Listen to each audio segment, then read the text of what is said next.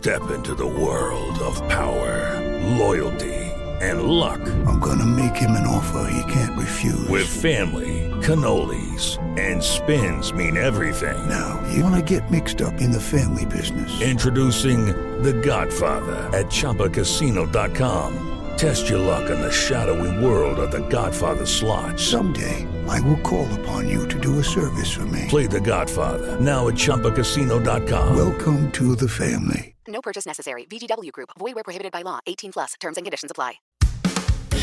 Recibe todo el panorama informativo en podcast con Alejandro Villalbazo e Iñaki Manero, un servicio de Asir Noticias.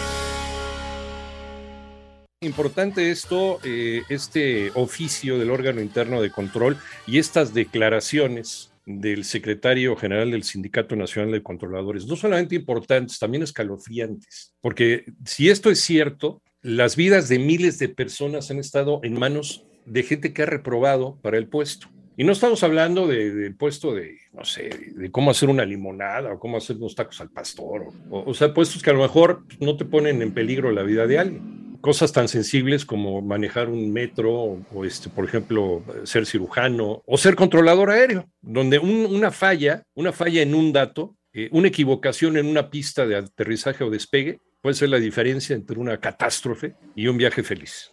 ¿Qué ha pasado, Toño Aranda? Platícanos. Muy buenos días. Muy buenos días, Iñaki. Pues al menos 30 plazas de controlador de tránsito aéreo que elaboran en, en, servicios a la navegación en el espacio aéreo mexicano desde 2019 ingresaron al servicio a pesar de presentar serias irregularidades en su proceso de admisión.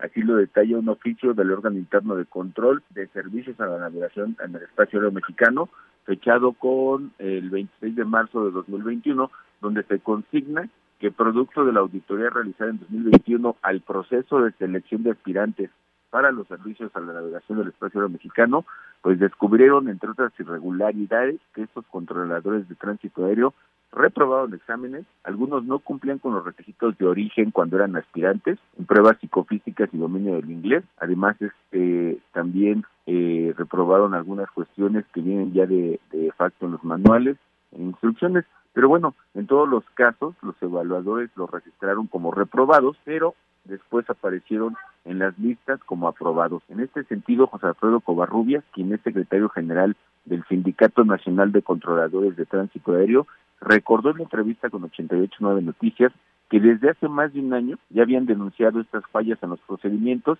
debido a que el exdirector de los servicios a la navegación en el espacio aéreo mexicano, Víctor Manuel Hernández Sandoval, entregó plazas como pago a favores políticos y en beneficio de personas allegadas a él y sus colaboradores. Incluso algunos controladores aéreos de experiencia habían sido relegados en beneficio de estos nuevos controladores que no cumplían con los estándares de aprobación para este puesto. Vamos a escuchar cómo lo detalló José Alfredo Covarrubias. Lo denunciamos desde hace más de un año. Después de la auditoría que hizo el órgano de control, manifestamos que pues encontraban una serie de deficiencias, sobre todo en la formación de los controladores, desde el, el ingreso al, al, curso. Pues no se nos hizo caso y pues con el tiempo se están viendo los resultados. El anterior director dio prioridad a favorecer a amigos, familiares, ese tipo de situaciones que no concuerdan con las normas de seguridad de la aviación. O sea, de ser esto cierto, Antonio, el amiguismo clásico que no ha cambiado, aunque pues los que se dicen diferentes, ¿verdad?, entraron al poder, de ser cierto esto que nos está relatando, porque dice, eh, eh, mencionabas tú, incluso algunos controladores aéreos de experiencia fueron relegados en beneficio de los nuevos controladores. ¿Quién y por qué hizo esto, Toño? Bueno, Iñaki, este tipo de irregularidades en los servicios a la navegación del espacio aéreo mexicano, pues además de provocar más incidentes en las operaciones precisamente en el aeropuerto de la Ciudad de México, provocaron que México perdiera la categoría 1 en seguridad aérea hace un año también, entre otros factores. Por ejemplo, Iñaki, en el Aeropuerto Internacional de la Ciudad de México no funciona, fíjate, no funciona desde hace más de un año un aparato que se llama el detector de cizalleo de viento, que se utiliza para saber las condiciones claro. del viento y cómo sí. puede afectar en el momento del aterrizaje.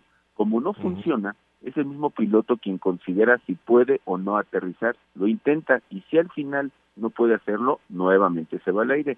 Por esta uh -huh. situación, Iñaki, fue que en los últimos días se han difundido pues muchos incidentes de aviación asociados a aterrizajes fallidos e idas al aire en el aeropuerto capitalino, pero José Alfredo Covarrubia, secretario general del Sindicato Nacional de Controladores de Tránsito Aéreo, nos aclaró que no todas estas idas al aire son incidentes ni eventos de seguridad y esta maniobra se realiza para garantizar un aterrizaje estable.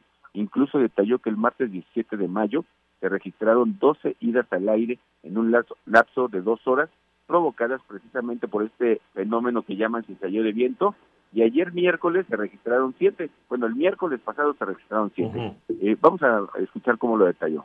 No todos los que son incidentes ni tampoco eventos de seguridad, es parte de un procedimiento y estas se han dado ahora por cizalleo de viento, no porque la pista esté ocupada. Las de ayer fueron por cizalleo, por un movimiento irregular del viento. Hay un aparato que se llama el detector de cizalleo de viento, nos sirve. Tenemos que trabajar nosotros con el reporte de los pilotos. Se autoriza la aproximación, el piloto la inicia y en la parte final, si no es estable ese procedimiento de aterrizaje, no hay buen control de la aeronave por, por el movimiento irregular de los vientos y la intensidad, decide el piloto irse al aire.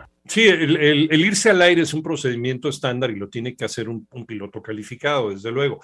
Ahora, eh, este asunto del, del del viento en cizalla. La cizalla es una, es una cortadora, es una, es una tijera grande, ¿no? Para cortar incluso hasta, hasta metal. Y, por eso se le llama así, es un viento, es un viento que llega de un lado como, como cortando eh, inusitadamente, ¿no? Eh, y que puede alterar también el aterrizaje, puede poner en riesgo el aterrizaje de un avión. Por eso es importante este aparato que advierte del viento en cizalla. Esto es el, esto es el por qué ha habido tantas idas al, al aire y tan frecuentes. Sí, es un procedimiento estándar, de acuerdo pero no tan frecuente. ¿Y por qué es tan frecuente? Una de las razones es esta, porque desde hace un año no tienen este detector de, de cizalleo de viento, Toño. Exactamente, lo que nos comentaba José Alfredo Covarrubias es que prácticamente el piloto intenta el aterrizaje porque no pueden conocer esta situación del viento, no tienen el aparato y tampoco se puede observar, es algo invisible. Entonces, al momento que el, el piloto intenta el aterrizaje, si siente este cizalleo de viento, él mismo retoma el vuelo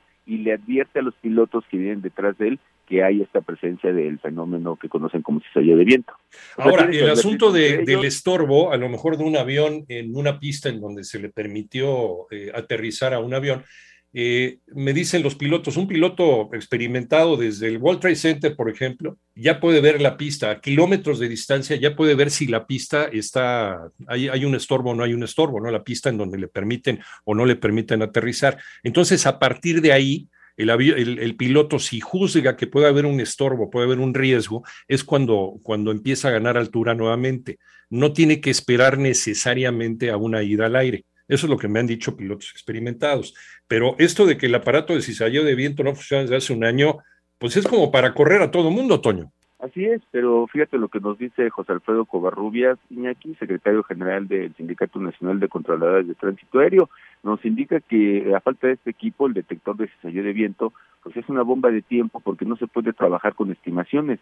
Ellos tienen que trabajar con datos concretos. Vamos a escuchar cómo lo detalló. Bueno, en el aeropuerto de la Ciudad de México tiene ese equipo, pero no sirve. Y el asunto sí es grave. ¿Por qué? Pues no hay dinero para, para arreglarlo. Es una bomba de tiempo la que está latente, este, atender todo el área técnica, porque los equipos pues ya son de cierta antigüedad, necesitan mantenimiento y se, les ha olvidado esa parte, ¿no?